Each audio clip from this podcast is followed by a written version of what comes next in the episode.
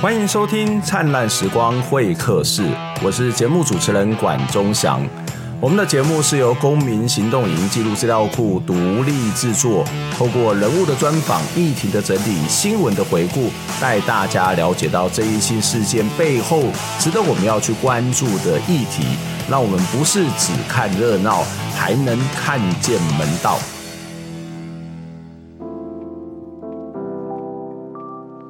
李明哲。莫名其妙成了政治犯，莫名其妙被中国政府关押了五年。今年四月，他回到台湾。五年的牢狱之灾，李明哲是怎么走过来的呢？他曾经说过，如果救援一个人回来，但那个人从此不再讲话，那就是救援失败。李明哲在监狱是如何保持他的思想状态？有没有任何的心理创伤？回台之后，为何仍然不改旗帜？依旧大鸣大放呢？你或许听过李明哲在中国监狱里的真实故事，也许你也想知道他对啊、呃，也许你也知道他对中国政府的诸多批评。但是经过五年的监禁以及锻炼的李明哲回台之后都在做些什么？他为什么觉得纪念六四很重要？对台湾的香港移民政策有什么样的看法呢？政治受难者的身份是否会造成他的困扰？如果还有机会，李明哲还会前进中国推动民主吗？李明哲在想什么？回台之后都在做什么？今天的节目就要来专访李明哲，一起谈谈被消失的五年后，李明哲回到台湾都在做什么？明哲你好，你好，管老师好。呃，非常谢谢明哲来接受我们的访问了。那我还是一开始还是要问一些可能大家都问过你几百次的问题，就是当时为什么要跑去中国来推广这个所谓的民主运动这件事情呢？那其实一个很清楚，我们不是到中国去推推广民主运动，嗯，是我们理解就是说中国的民主一定要在中国人自己推动，嗯，我认为我们是台湾人是外人，嗯，我们只能做支援的角色，嗯。所以当时我就跟一些中国的朋友在网络上成立一个基金，去帮助中国政治犯的家属，跟在坐牢里面他生活很艰难的一些政治犯。那因为什么要这样做？因为中国把政治犯宣传成这样十恶不赦的的的大盗嗯，坏人，也让他的家人没办法正常工作，子女没办法正常受教育。其实跟台湾过去的历史一样。那我们觉得，透过很多我们这些陌生人的帮助，不但可以改善他的生活，也可以让很多人知道说，为什么有这么多人陌生人愿意帮助他们，是因为他们不是在做一件坏事情。那当然，所以我们过去就主要是做这个事情。那另外一个方面，当然，所以我们不是到中国去推广民主，我们是在台湾。所以你是透过网络来传播，只是因为你这种。扯到帮助人的事情，嗯、扯到钱的事情，就被当做境外势力。对，那当然你必须要跟你的工作伙伴有定期的一个会面，嗯、所以我每年会去中国一次，那去跟他们谈一些我们工作上的事情。嗯，那这个其实不是到中国去推广民主，嗯、我们是在台湾。去帮助中国人推广。嗯，所以当时你对中国有什么样的想象吗？就是你我我们知道在特别在呃零六年一直到一二年之间，其实台湾跟中国之间的 NGO 或者是一些学界的互动是非常频非常频繁。我我那个时候也到中国，或者是也跟中国的一些呃可能是特别是网媒的一些朋友，我们都有一些互动跟接触哦。我不晓得你那个时候开始到中国去呃跟他们会面，或者在台湾去推动这些所谓的跟他们告诉他们一些所台湾的一些。经验跟历史的时候，你对中国有什么期待？你会觉得你做的这些事情，中国或者是中国的民主会有什么样的改变吗？就说当然一个一个先前的观念，就是我们认为台湾应该要了解中国的事物。嗯，就说因为中国离离离我们这么近，它其实随时在影响台湾，嗯、我们必须要了解中国的状况。嗯，那你才能了解中国怎么样影响台湾。因为目前碰到了一个状况，其实跟当时是一样。我们很多人很讨厌中国，但是我们并不愿意去了解中国。嗯哼，在这样的状况之下，无形当中很多中国的讯息进来，我们并不知道这个是中国的资讯站。嗯、那我们变成一个完全没有分辨能力。那当时是我会愿意想去中国关关心中国事务的一个最起初的一个原点。嗯、那当然在关心的过程当中，我们会去寻找说，为什么说中国独裁？中国独裁到底在哪里？嗯，因为我们了解这个是可以跟台湾的人诉说，说中国不是。你在某些媒体上面看到的光鲜亮丽，它背后有很多人性的问题，很多独裁政权对人的打压，所以这是我们，这是我当时一开始会愿意去接触中国人权的原因。我当然希望这个接触可以让中国人更理解台湾人，嗯，包括让台湾人更理解中国人。嗯、我觉得那个理解是可以化稍微化解两边最起码民众之间的敌意。我我希望对这个事情有所帮助。嗯，我觉得这个事情对对我们确保台湾的主权是有帮助的。嗯。我我觉得很重要一件事情，就是在台湾，至少我们从传媒来看，对于所谓的中国的报道，不是一个非常的极度的呃奉承，或者是非常极度的正面，要不然就是极度的厌恶、极度的可怕。我常常觉得说，不管你是主张统一也好，或者你主张独立也好，你想要跟中国做朋友，还是你觉得他是敌人，都可以。民主社会本来就有不同的这种认知跟期待，可是最起码你要对你的敌人或者对你的朋友朋友，应该有一些清楚的认识。可是在台湾这个部分，好像相对之下，即使到目前为止，是应该讲说。现在目前有可能是越演越烈，越不认识对方吧？是，就是我五年离开台湾，其实回来有一些很深的感觉。嗯，包括第一个，有一些中国的用语在台湾开始普遍的流行，嗯、比如说炸锅、对打脸。嗯、但是用我们台湾在用这些用语的时候，我们并不了解这个用语来自中国。嗯哼。第二个，在脸书上面有很多美食的节目，嗯、很多教人做菜的节目，很多讨厌中国人、很讨厌中国人的人觉得这些讯息是无害的。嗯。但是我们一个，如果你待过中国，你就发现它的用语，它完全是中国的讯息，它完全是中国制作的影片。嗯、当你开始觉得无害，开始不知道什么叫中国讯息，你开始一直在接受这些讯息的时候，真到最后依赖这些讯息的时候，嗯、它其实某些程度，它到最后就会变成中国要传播假资讯一个很好的管道。嗯所以我觉得是，当你不了解敌人的时候，你就你就根本不知道什么东西是敌人的资讯，嗯、什么东西是敌人想要影响你的东西。你只有了解，你才能分辨，对，你才能知道他的问题。对，所以在中国的这种所谓的网媒或者假讯息，最常用的招数是养套杀。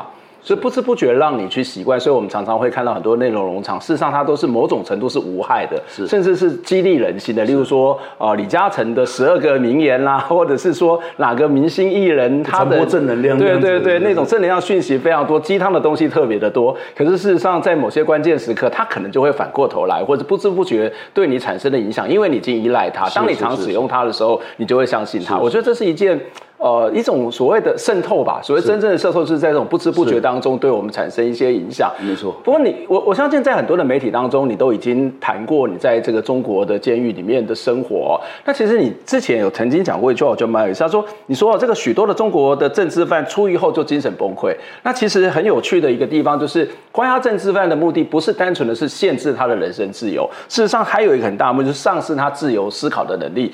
你也曾经讲过一句话，我也觉得蛮重要，就是如果就一个人回来，但是那个人从此不再讲话，那就是救援失败。是，所以我很好奇哦，你在中国被关押五年多的时间，那呃也到赤山监狱，那也有很多的这种被限制，呃外界的这种资讯被限制的状况底下，你到底是怎么样去保持你的思想是清醒的，或是怎样保持你的思想是自由跟奔放的呢？因为其实最重要一个关键是我妻子跟台湾的很很多 NGO 团体在救援我的过程当中。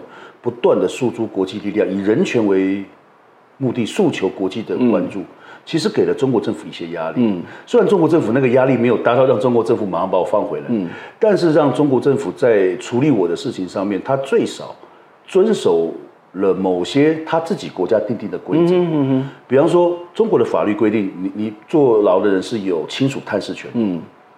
那很多中国政治犯是完全被限制亲属探视，但是我并没有完全受到限制，就是我妻子申请探视我十次，可能允许个一两次，嗯，包括我没有受到长时间的这个秘密关押，嗯，呃，我是中国只有秘密关押了我两个月，那是符合他的法令规定，他不是特权，嗯、是符合他的法令规定，但是他对中国政治犯常常是秘密关押长达一年甚至数年，嗯，那个都会让政治犯精神崩溃，嗯，那我受到的一些待遇，包括说公开审判。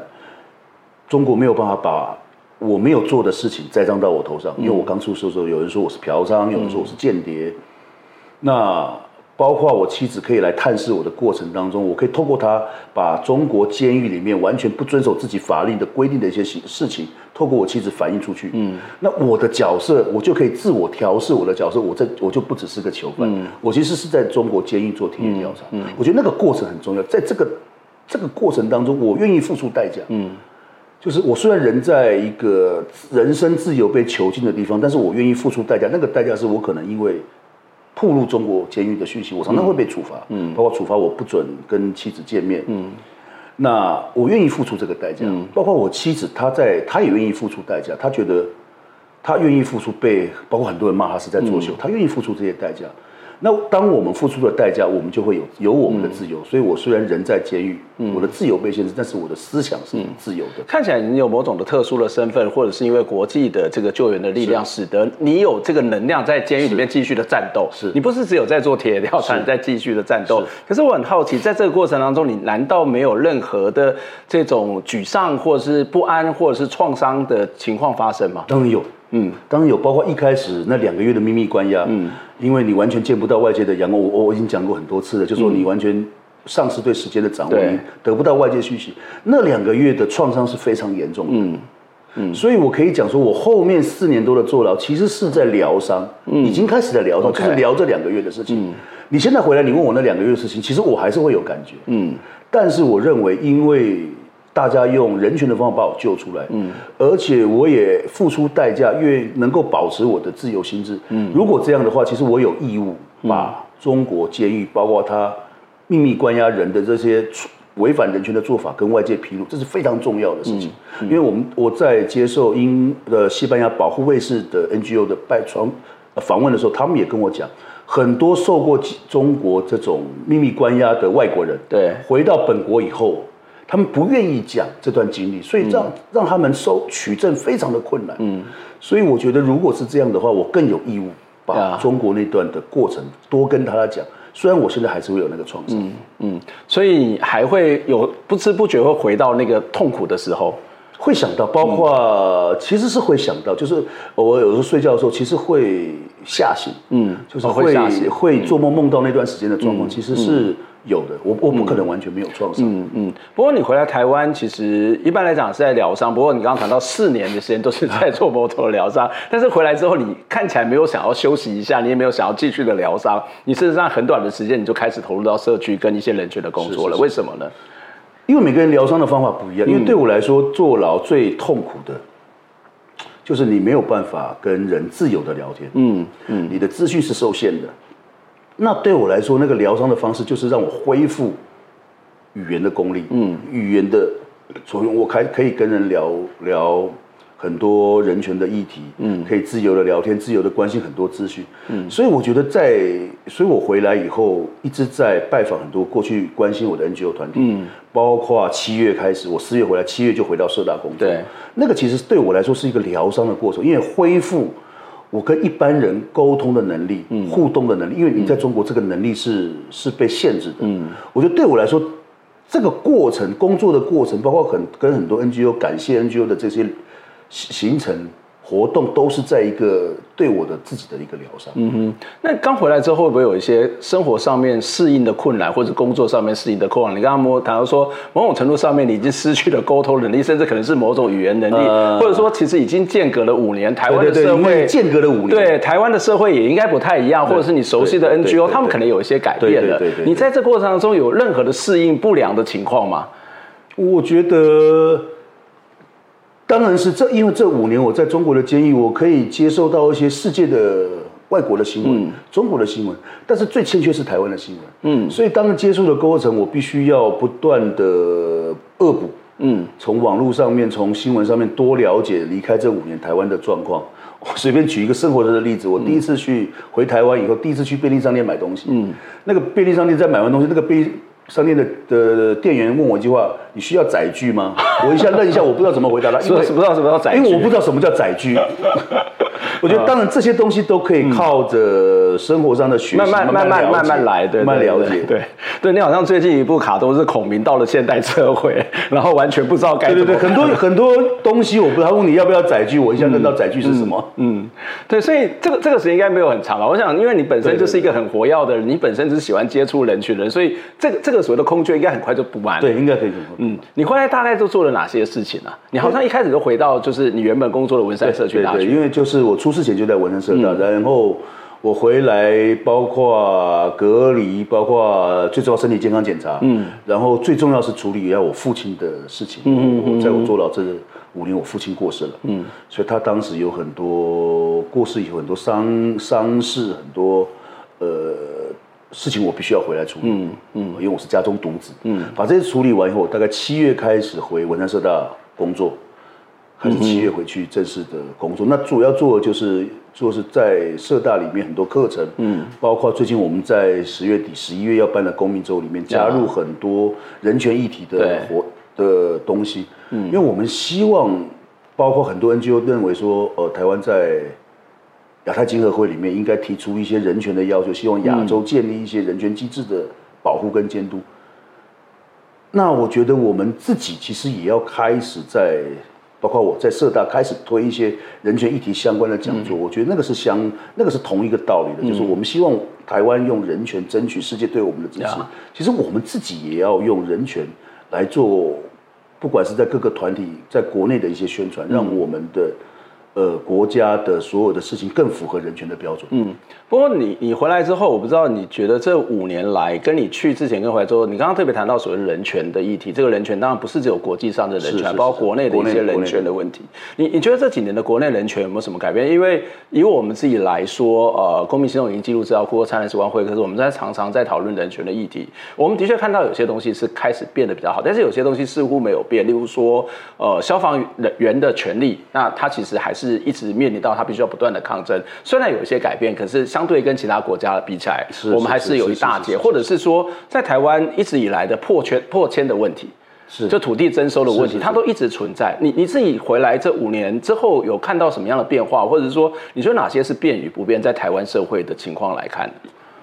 我觉得，因为五年离开，毕竟五年离开了五年，所以我我觉得我目前不适合谈一些很具体的个案。嗯哼。那当然，我觉得有一个台湾的人权，当然是在进步，所以包括同志的婚姻，对对，这的确是一个通过了进步。但是它有很多问题，就是但是你跨国的婚姻，但是我们现在还、嗯、还还有一些限制问题，甚至发生到很多行政行政单位不作为的事，因为你很多法院的案例已经判决是可以的。嗯，但是我们行政部门一直不愿意做一些政策的调整。嗯，我觉得那个是我们应该要学习先进国家的人权的标准，将台湾越来越现代化，在人权这个上面越来越现代化，越来越跟世界先进国家去做学习。嗯，很多人权问题我们不能讲说我们台湾有特殊的环境，嗯嗯，有特殊的国情。我觉得这个这个回答的方式是错误的。呀。因为中国就是用这个理由，嗯，去回避世界对中国人权的监督。中国就是不断的讲，我们中国有中国自己的国情，嗯，所以我觉得我们台湾如果讲人权，我们基本应该有态度，对很多世界国家要求我们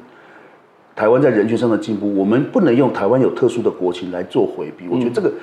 这个态度是错误的。呀，这的确是如此哦。就是我们看到人权某种程度上面，它当然是有一些文化上面，或是所谓的区域性面，它的确是有这些这样的存在。可是从一个人权的角度，怎么样去达到一些普遍的人权，这这才是一个更重要的事情哦。那其实你在。这个，即使你要回在台湾之后，其实你也非常的关心有关于这个中国的人权问题哦。那包括你的脸书，或者你参加一些活动，包括所谓的新疆维吾尔维吾尔族啊、图博啊，那或者说像香港的问题，你仍然是非常的关心哦。你曾经写过一篇文章，叫做《六四精神的在地实践》，我觉得这篇文章非常有意思哦。其实在，在呃六四这件事情，在香港，在有段时间，基本上来讲是有一些人是很反对，很反对的原因，一部分是你你每次六四这个呃纪念的活动。大概都是老套，然后都呼呼口号，没有什么实质的这个做法。另外会觉得有些部分的香港本土派会觉得说，为什么要去关心这个中国的事情呢？它是另外一个世界的事情。那在台湾虽然每年都有六四的活动，那其实参与的人数其实有时候多，有时候少。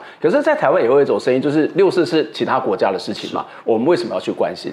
为什么你会特别去关心所谓的、呃、六四这件事情？然后六四的在地实践，这个在地在香港或者在台湾。它的实践的意义又是什么呢？就是第一个，香港当然在有一些本土的派的人开始反对，就是香港每年在维园办的六四晚会。但是他们，你注意细看，他们反对其实不是，当然有人是这样，老师刚刚讲的就是说，觉得中国不是台香港的事情，不要关有。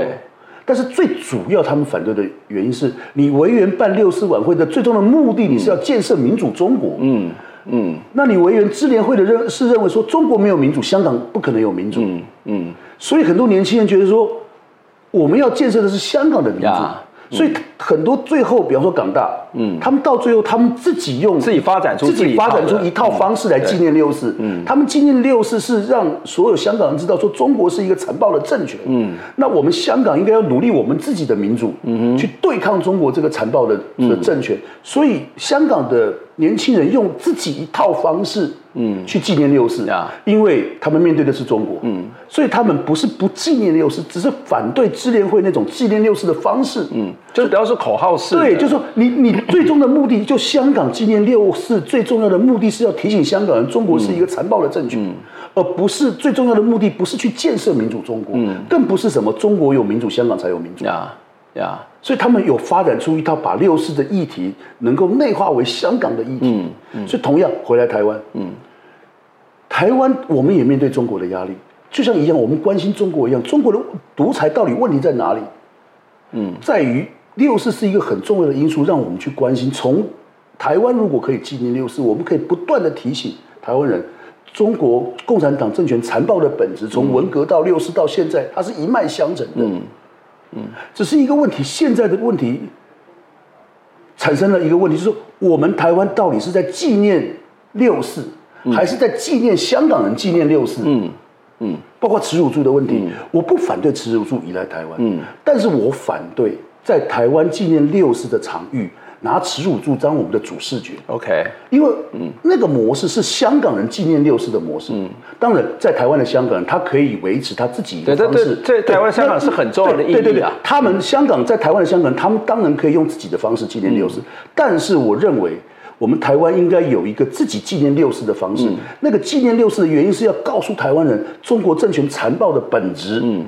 嗯，那个能够深化我们台湾自己要确保我们生活方式的一个价值。嗯，所以我说六四的议题一定要能够。在地落实，就落实到六四跟我们台湾有什么关系？我觉得那个关系就是我们要认识中国残暴的本质。嗯，所以所以六四六四到底跟我们有什么关系？我想也是很多人会有这样的疑问。对对对，对，我我我们这个世代人当然会对六四是有感觉，因为我们曾经看过那个天安门的画面，我们也曾经到中正纪念堂去声援六四。我们可能会过去觉得说啊，大家都是中国人这一种大的论述底下好像是有关系。对。可是你会发现，台湾也越来越有自己的主体性，它其实也不见得在所谓的民族情感上面有这么大的联系性，所以到底今天六四跟我们有什么关系呢？所以我刚刚讲，第一个，我们的立基点是你可以把中国当外国，嗯，但是这个外国是每天要侵略台湾的一个国家，他每天在诉说他的他的制度比台湾好，嗯，那我们要他在台湾又用媒体当做他可以影响的媒体当公式，嗯，在诉诉说中国美好的一面，所以我们当然要有一个把中国政权。独裁的面貌的一个事实呈现给台湾人看，让台湾不要忘记这些事情。就像老师讲的，我们这一代人有经历过，有在电视上看过，但是我们的下一代是没有看过这些事情，他可能对六四完全没有印象。嗯，所以我们要不断的提醒台湾，不要忘记中国，它有它独裁的一面。所以我觉得六四这个议题是我们可以，它跟其他有人讲，你为什么不纪念纪念美国的某个事情？为什么不纪念欧洲的某个事情？嗯，但是美国跟欧洲，它并不直接对台湾有。敌意有压力，但是中国对台湾有敌意有压力，我们必须要了解中国的本质。嗯，所以这里来讲有两个一个两个意义，一个就是在于所谓的普遍人权、普世人权的这种关系。第一个是中国这样的一个国家对台湾实施是威胁，是有可能任何的暴力的这种侵入，所以我们必须要提醒大家，中国是具有这种残暴的。是是是是，当然我们是用一个外国人的角度去。让大家了解六四，嗯哼，我们绝对不是用那种我们是全世界华人是华人 社会唯一可以纪念六四，我们当然不是用这种角度去纪念六四，嗯嗯，我们当然是用中国是我们的敌国，中国要侵害我们的生活，所以我们要去了解中国，嗯，了解中国如何侵害，包括香港的问题，我们为什么要了解香港？因为中国对香港就是用这样的这样的逐步的侵害。如何破坏香港的一国两制？这是我们台湾需要了解的，嗯，让更多台湾人知道中国一国两制的问题。嗯，我我想这是一个很重要的一个观念。到底我们为什么纪念六四？为什么不是纪念其他国家的这种残暴？那它是跟我们台湾的关系是很需要被特别拿出来讨论的。刚刚谈到香港问题，我们先休息一下，等一下还要再继续请教明哲的一些香港。我我不知道你在中国的监狱里面有知道反送中这件事情吗？然后最近香港的问题，其实这一两年来也一直引发各的讨论，就是说到底要不要去制定难民难民法要不要修改港爱条例到底要怎么去面对香港人我们一直在讲称香港可是好像香港到台湾香港来到台湾生活好像也没有那么容易。我们先休息一下然后再回过来讨论。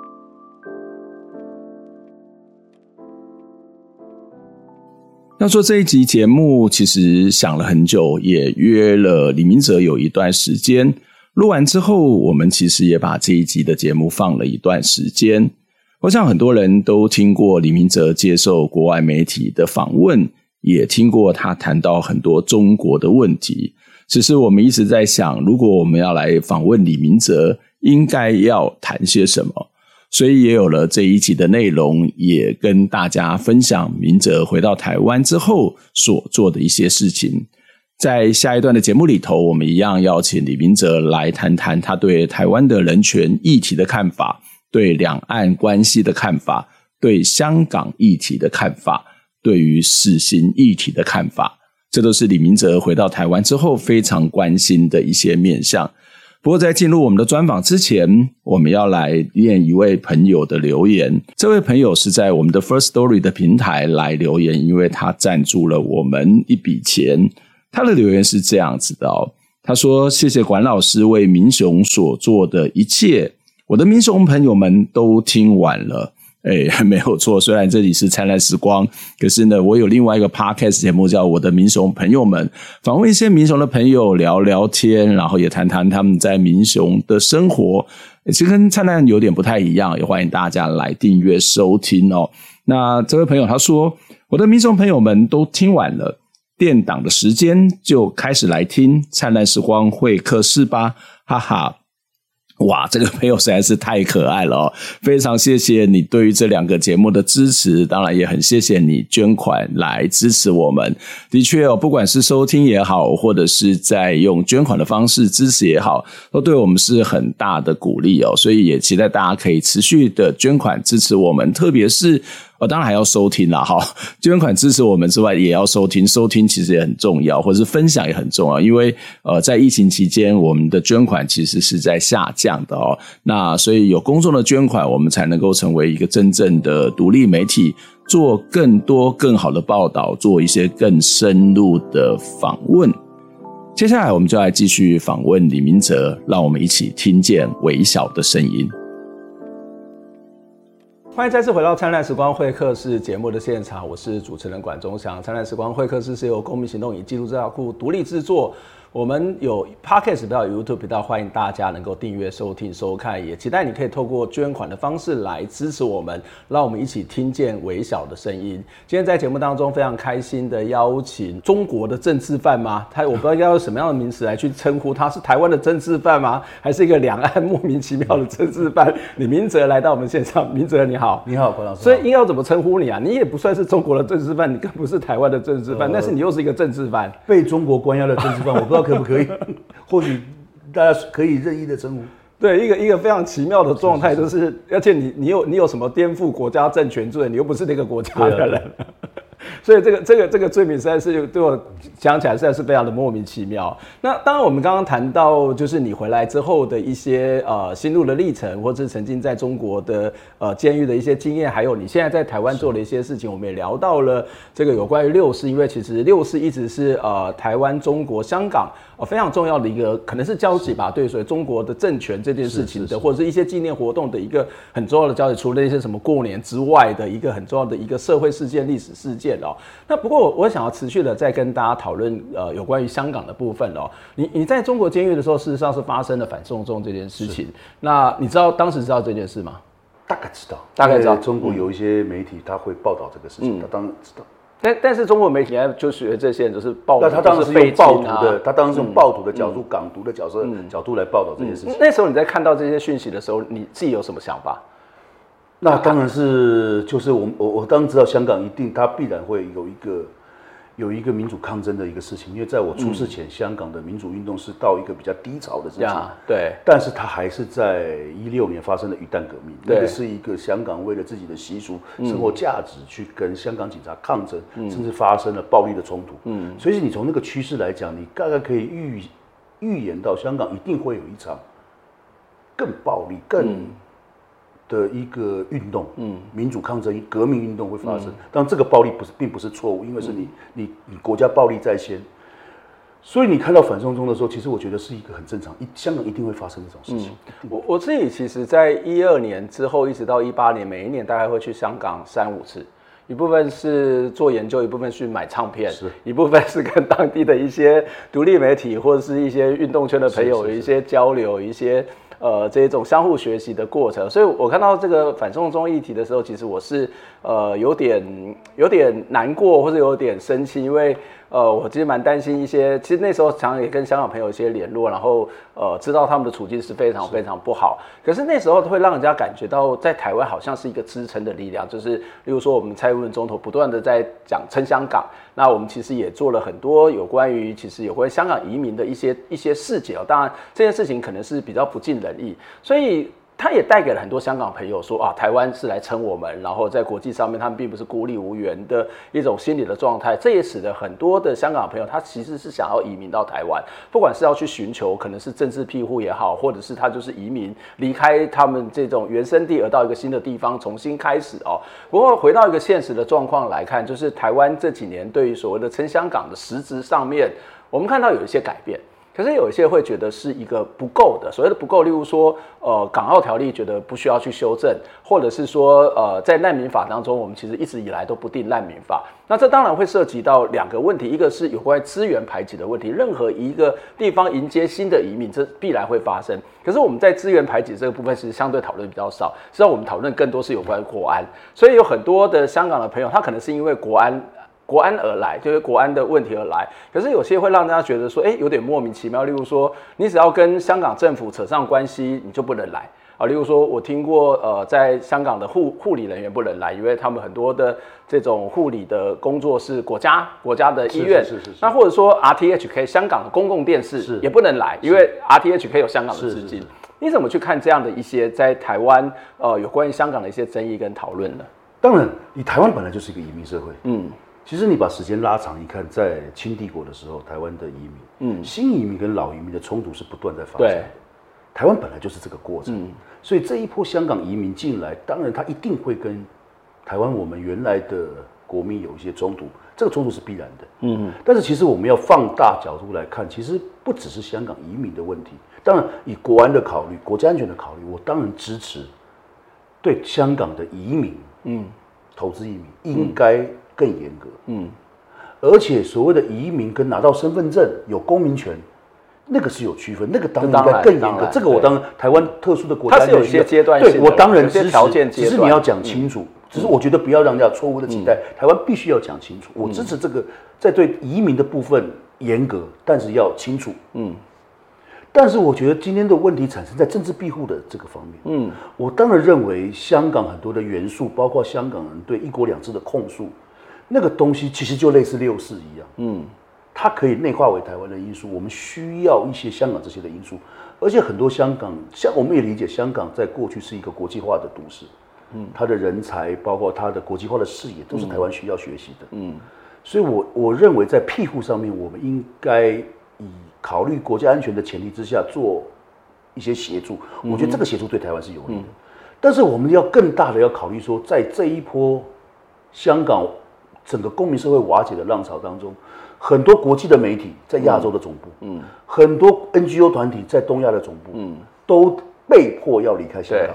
他们要到哪里？嗯嗯，他们有的到南韩，有的到台湾来。嗯，那台湾有没有准备好迎接这一波国际化的浪潮？嗯，我们在这些专业人员的签证，在于资金的转移。资金的流通是不是愿意给国际的 NGO 或者国际的媒体更大的方便性，让台湾能够迎接这一波国际化的浪潮？我觉得是我们每一个台湾人都需要考量的，因为台湾现在不只是台湾，嗯，台湾面对中国，我们如果是台湾单方面，台湾面对中国，我们是上吃亏的，嗯，台湾面对中国必须要是一个区域化的，呀，那在这个区域化的潮潮流当中。我们能不能承接这一波国际化？香港出事以后，我们能不能承接这一波国际化的浪潮？包括人员的转移、NGO 的转移、媒体的转移，我觉得是我们台湾政府需要跟台湾所有人需要思考的。嗯，我们台湾是需要一个国际化的台湾，嗯，一个国际化的台湾，国际关注的台湾，是对台湾的安全更有保障。嗯，所有 NGO 跟媒体移来台湾，我回来以后接收到很多访问，他们移来台湾最重要的都是都是希望。以台湾为基地，对，能够关心到香港跟中国的事务，那我们台湾到底要不要承接这一波浪潮？包括我们台不台湾人要不要更了解我们的对手？嗯，中国，嗯，一个血淋淋的例子，一个一国两制的例子，香港，这是我们台湾要整体思考的，不只是移民或者政治庇护而已，是我们台湾整体我们要如何面对中国？嗯，我们要如何迎接国际化这个问题？不过你刚刚谈到一个几个重点，一个重点就是说，哦，你可以用国安问题，但是要清楚。但是问题是说，现在某种程度上面对很多香港朋友，他也许不是不清楚，而是我们给人太多的期待。那这是怎么办呢？因为我自己接触到很多的香港人，不管是一些运动圈的朋友，或者是一般的小市民，他就常常会想说：“哎、欸，我要来跟你聊一聊，说我我真的帮不了你的忙，我跟政府也没什么关系，我顶多只能够听你诉苦。”他说：“诉苦没有关系，你听我把话讲出来就好了。”是是是是。我我觉得这个这样的一个状况，呃，当然有些人会觉得香港你来来，你要就是要搞清楚这里的规则条件是什么。可是我们也的确给人某些的期待，我我觉得这种状况对台湾是很伤的、欸。是当然，就是说。呃，其实呃，当然我刚刚回来半年，有些过去的问题我并没有很深刻的了解。嗯所以我讲的话不一定客观，嗯，但是我知道最初在香港人来台湾，不管是政治庇护，尤其政治庇护这方面，其实很多台湾的 NGO 是有角色的，有的，有的。哦，我觉得，而且这段时间我发现台湾很多，而且其实，在早期有蛮多因为政治庇护而来的，就是例如说，可能有些勇武派，他事实上早期政府就想办法来让让他到这个地方，或是其他的方式来，是。所以那个那个过程当中，可能哎，你在这里居住居留是 OK，可是你要取得身份证，它相对之下是困难。对，这个当然就是说，我觉得。就说第一个，台湾的很多 NGO 其实长期跟香港有联系，嗯，他们也成立了很多庇护帮助香港的组织。我觉得在审核的这段过程当中，这些 NGO 应该被拉进来，嗯哼，可以，他可以帮助政府去做这个做判断，做判断。这个是因为这些 NGO 都有长期的互动。当然，庇护跟他是不是拿到身份证，这个是两回事情。啊，没错，我支持要给他们庇护。嗯哼。庇护当然，他在这边一段时间可以长期居留，嗯、但是是不是要拿到身份证？我觉得那个是另外一个问题。我们不要把我们现在问题是我们不要把这些问题都混在一起。嗯、不是说我们赢要庇护香港人，呃，因为政治原因逃来台湾的朋友。嗯、我们不是因为这样就一定要给他身份证，嗯、这个其实是天差地远的东西。嗯，嗯所以把问题要先搞清楚。我支持给他们庇护，但是身份证的这个东西，我们可以做我们的考，台湾可以做国家安全的考量。嗯，这个我当然支持。嗯，你刚刚只是我们不要给他错误的期待。我觉得老师刚刚讲的很对。这个就是一个，我觉得可能要更清楚的、明白的宣示，就是呃是什么样就怎么样。当然有时候香港人会有一些自己的期待，这个这恐怕也没有办法去限制他期待。但是我不要让别人有这个期待，是一个清清楚楚。但是另外一个问题是。你刚刚谈到一些呃 NGO 专业移民或者是专业民，这不是你应该你觉得说，我们应该要去建立一个更更广纳这些呃从香港的一些 NGO 或是这些专业组织，让它成为一个面对中国一个非常重要的一个基地。是是，是。那这部分也是让台湾的国际地位提升，或是在我们的能量可以提升非常重要。不管它是来自于金融的也好，或是来自于非营利组织也好，我觉得都都是蛮重要的。对啊。可是你觉得这个部分在台湾做的够吗？或是它它足够的开放吗？因为这个会涉及到另外问题，就是它可能就会产生的是我们刚刚谈到的，所以说人才排挤、资源排挤的问题了。所以当然，我昨天看到新闻说，香港大部分的金融人才流失，嗯，是流失到新加坡，嗯，我觉得那个当然对台湾会有影响。当然，我们的金融是不是要做到这么开放？当然，我们我们可以有我们考量，但是事实上一个包括有些国际性的 NGO，包括国际特色组织，嗯，它的东亚的总部就移到南韩，没有移来台湾，嗯。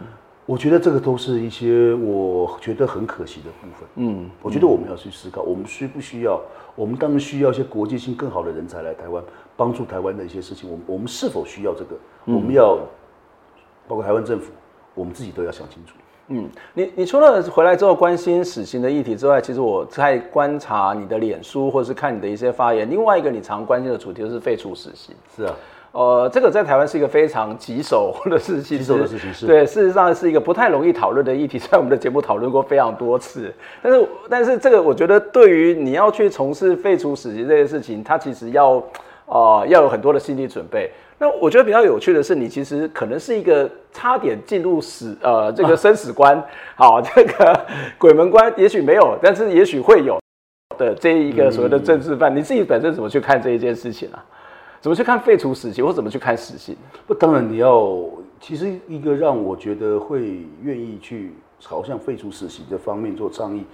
王信福的王信福的案子是一个很关键的，Okay, 就是说你其实很注意看王信福的案子，就是说他过去当然因为他被流氓，他因为这个戒严时代很多错误的处理，嗯，你穿个花衬衫，留个长头发，甚至晚上在外面游荡就可以被流氓。没错，那这个流氓的案底，事实上他在过后面的司法当中不断被歧视，一个很重要的原因。但是他的案子之所以我们认为冤案，最重要的因素是当时另外一个人凶手，嗯，说他是指使者，对，那这个人被死刑，对，枪毙了，永远无法得证的。对，那那个时候在戒严时代，司法有很多问题，包括你的胸腔没有去做科学鉴定。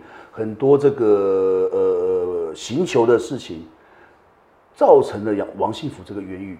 那最关键是死刑跟冤狱的关系。嗯，那那个当事人的被枪毙，其实造成王信福现在的没有办法透过交叉诘问去平反。对，所以你去了解死刑冤案跟死刑，包括台湾的司法对人的很多东西，因为对人的先入为主的怪观念，所以造成了很多对人的判断的问题，包括我。我们的法官一直很怀疑，说到现在的法官还一直很怀疑，说王信福警察又怎么可能会去，嗯，去为什么要害王信福？嗯，包括说这个警察刑求真的可以让人讲唯心之论吗？嗯，这个我们的我们的司法都在怀疑，可是我们的司法其实进步的进步的程度非常少。这个这个这种怀疑实在是对我们还是很多，就是我们讲无罪推定，但是人性，我们法官难免会对。呃，一个你要面对的犯人，他是不是有前科，会有一些先入为主的观念。嗯、所以你现在所有的民调，人民对法院是最不信任的。嗯、但是你在对法院最不信任的同时，最相信法院的死刑。嗯，我觉得那个是一个矛盾的心，矛盾的心态。嗯，而且因为我们在王信福的案子看到死刑跟冤狱的关系，嗯，加上法官永远有错判的可能性，因为太多先入为主的观念。嗯所以你如何，我台湾如何看待生命，就表现在台湾如何面对死刑上面。嗯，嗯，你把死刑废除，事实上是可以降低冤案的不可恢复性。嗯，你从冤案看，你从王信福案看到死刑跟冤案的关系。呀，所以我当然认为说，台湾应该朝向废除死刑。嗯，所以整个世界潮流也是往废除死刑的这个方向在走，因为他承认人性的局限性。嗯，我们必须要承认人性的局限性，在戒严时代。国民党教教导我们要绝对的相信官府，嗯，官方。那如果我们到现在还是绝对相信官方的死刑的话，嗯哼，其实台湾的转型正义永远没有完成。所以我，我我我甚至认为，台湾只要有死刑的一天，台湾的转型正义就没有完成。嗯嗯。包括你去看王信福的案子，如果王信福还是在被死刑，他还是背上死刑犯的这个身份，台湾的戒严永远没有停止，嗯，因为还在迫害，因为王信福还在受到戒严时代的造成。他的这些流氓的一些标签的一些迫害，嗯嗯，我们的司法还是一个很错误。就过去一个人，张军芬老师在审判，在这个《流氓王幸福》里面书用了一个很好的例子。当你第一个纽扣扣错，你后面的人不是去解开这个纽扣，是一路错下去。呀呀。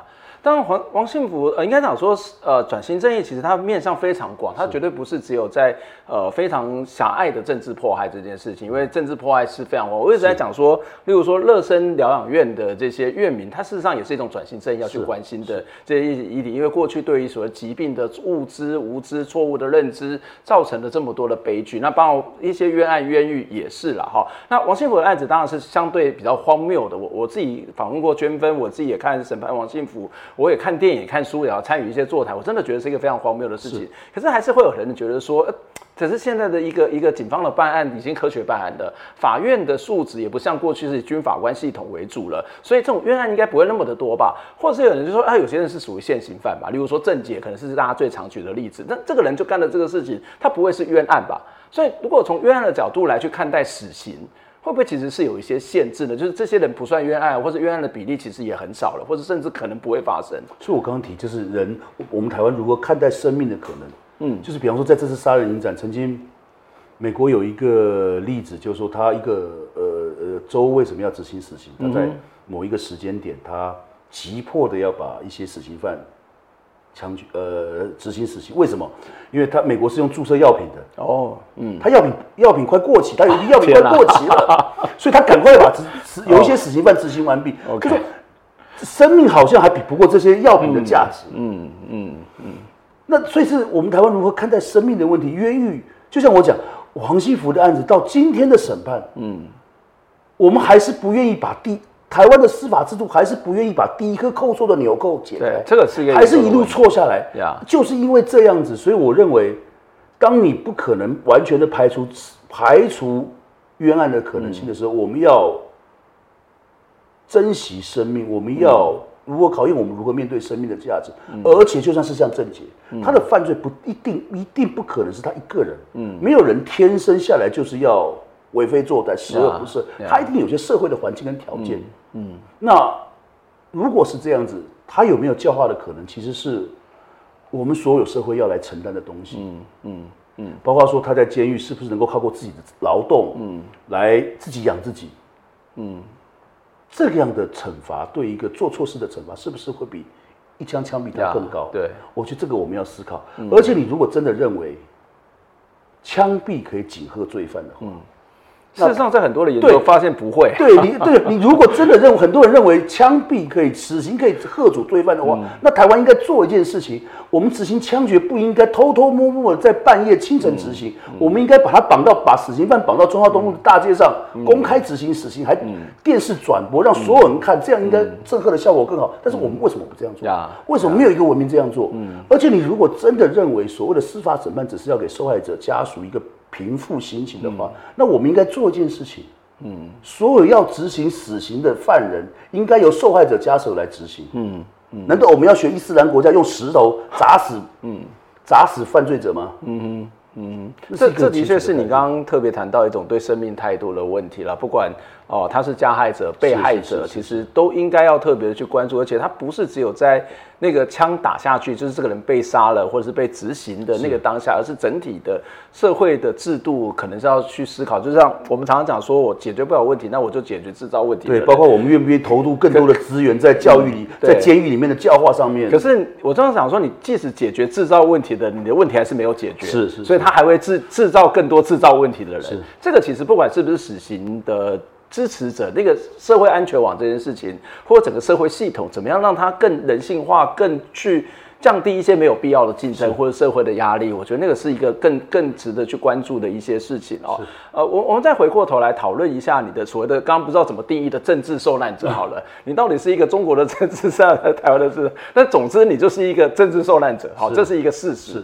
我不知道这个身份对你来讲会不会造成某种的困扰。哦，例如说必须要来接受我的访问，就是可能是一种困扰，或者说这个身份会不会对你来讲是某种的助力呢？我觉得它不是困扰，也不是助力，它是我必须要面对的东西。它，你你我你你去想，它是助力或者是困扰，我觉得那个是，我觉得是没有必要。嗯，就是因为我有了这些经历啊，有了这些经历，你当然必须，我觉得我必须要把这些经历讲出来，让让不管是所有的人更了解中国的状况。嗯，所以我觉得如果我有这段经历，嗯。